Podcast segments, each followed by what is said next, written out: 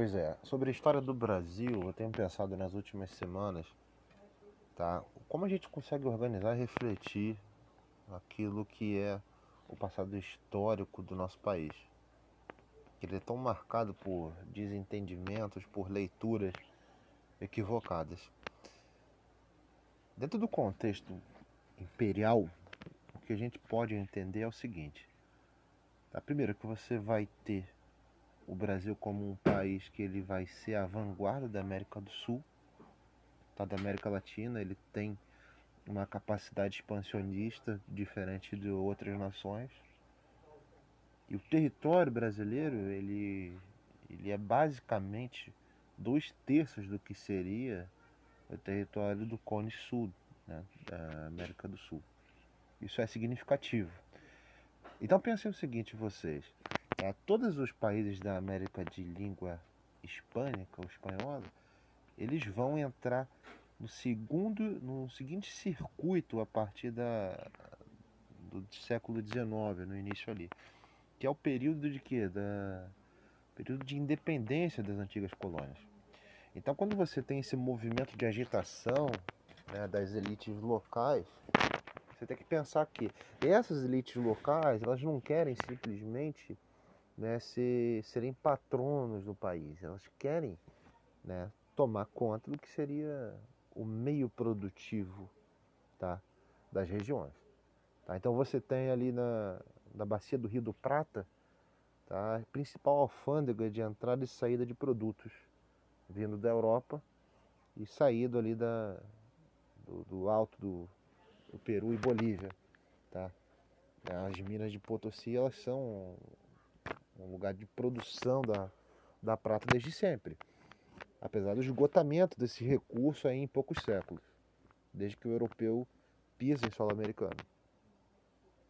Tá? Da mesma forma, o, o Pampa argentino, né, paraguaio, toda essa região ela vai ser a produtora de insumos, né, de produtos agrícolas, o charque e outros mais.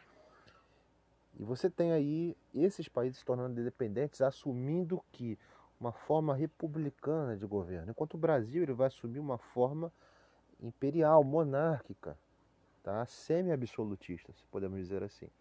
E como é que a gente consegue configurar isso? Primeiro, se você for analisar hoje sistemas e regimes políticos, a Europa, basicamente, ela é parlamentarista, enquanto toda a América ela é, segue ainda né, o regime republicano que é bem diferente né, do, dos países europeus. Então esse regime republicano presidencialista ele tem essa característica de que, de que você tem um homem como o chefe de governo e de Estado ao mesmo tempo. O que, que seria o chefe de governo? É aquela seção daquele partido, aquele grupo político que está no poder sob determinado momento, ele vai controlar durante um período. Ele não pode exceder esse período. E o chefe de Estado é aquele que ele pode governar por mais tempo, porque a ele está incumbido só algumas funções burocráticas. Por exemplo, é, ele vai ser consultado em caso de guerra, em caso de, de grandes problemas relacionados à saúde, né, invasões estrangeiras, queda de produção agrícola e tudo mais. Ou seja, ele é uma consultoria. Como se, por exemplo, eu tivesse um amigo, né, e ele precisa passar pela rua ali uma tubulação de gás, tá? ele é de uma firma, e vai passar basicamente um metro e pouco dentro do meu terreno que eu tenho.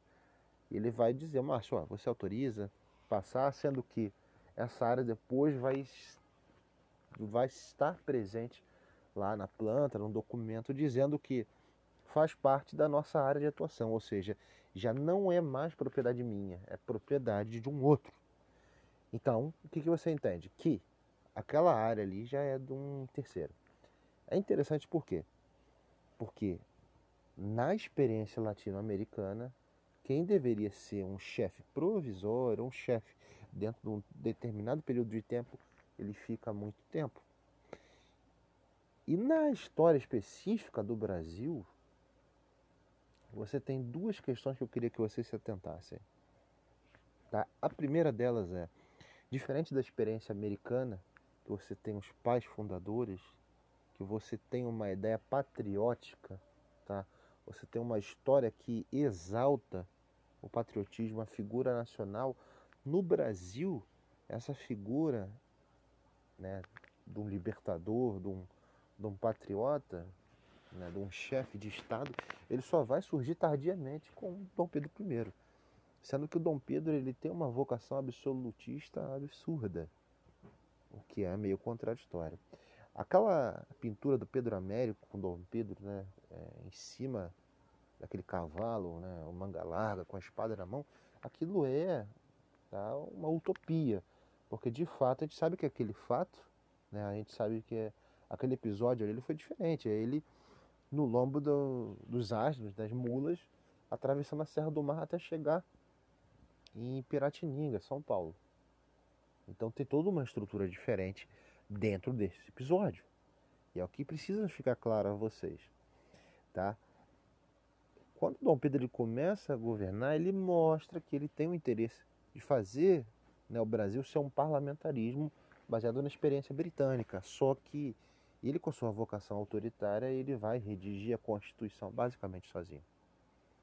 Então a gente tem uma figura patriótica que ela é ao mesmo tempo importante, mas ela inspira dúvida, receio em boa parte das elites e nas camadas médias da população.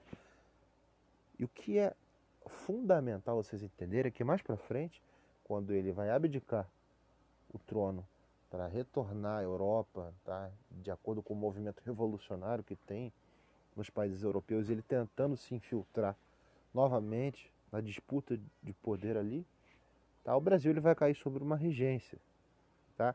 Aí que vai surgir a figura do Diogo Feijó, Bernardo Pereira de Vasconcelos, que eles vão tentar imprimir uma cara patriótica para esse país que ainda não chega a ser o Brasil, tá? De fato.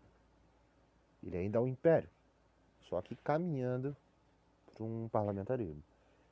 E é isso que eu queria que vocês atentassem, que essa figura ela acaba sendo que ela acaba vindo em conta gotas.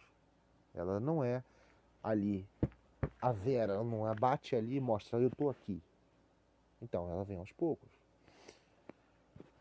Os dois partidos principais que eles vão né, se revezar no poder seriam os Luzias e os Saquaremas. Os Luzias são os liberais, que eles vão ter né, uma condução e cada província do Império Brasileiro vai ter uma característica.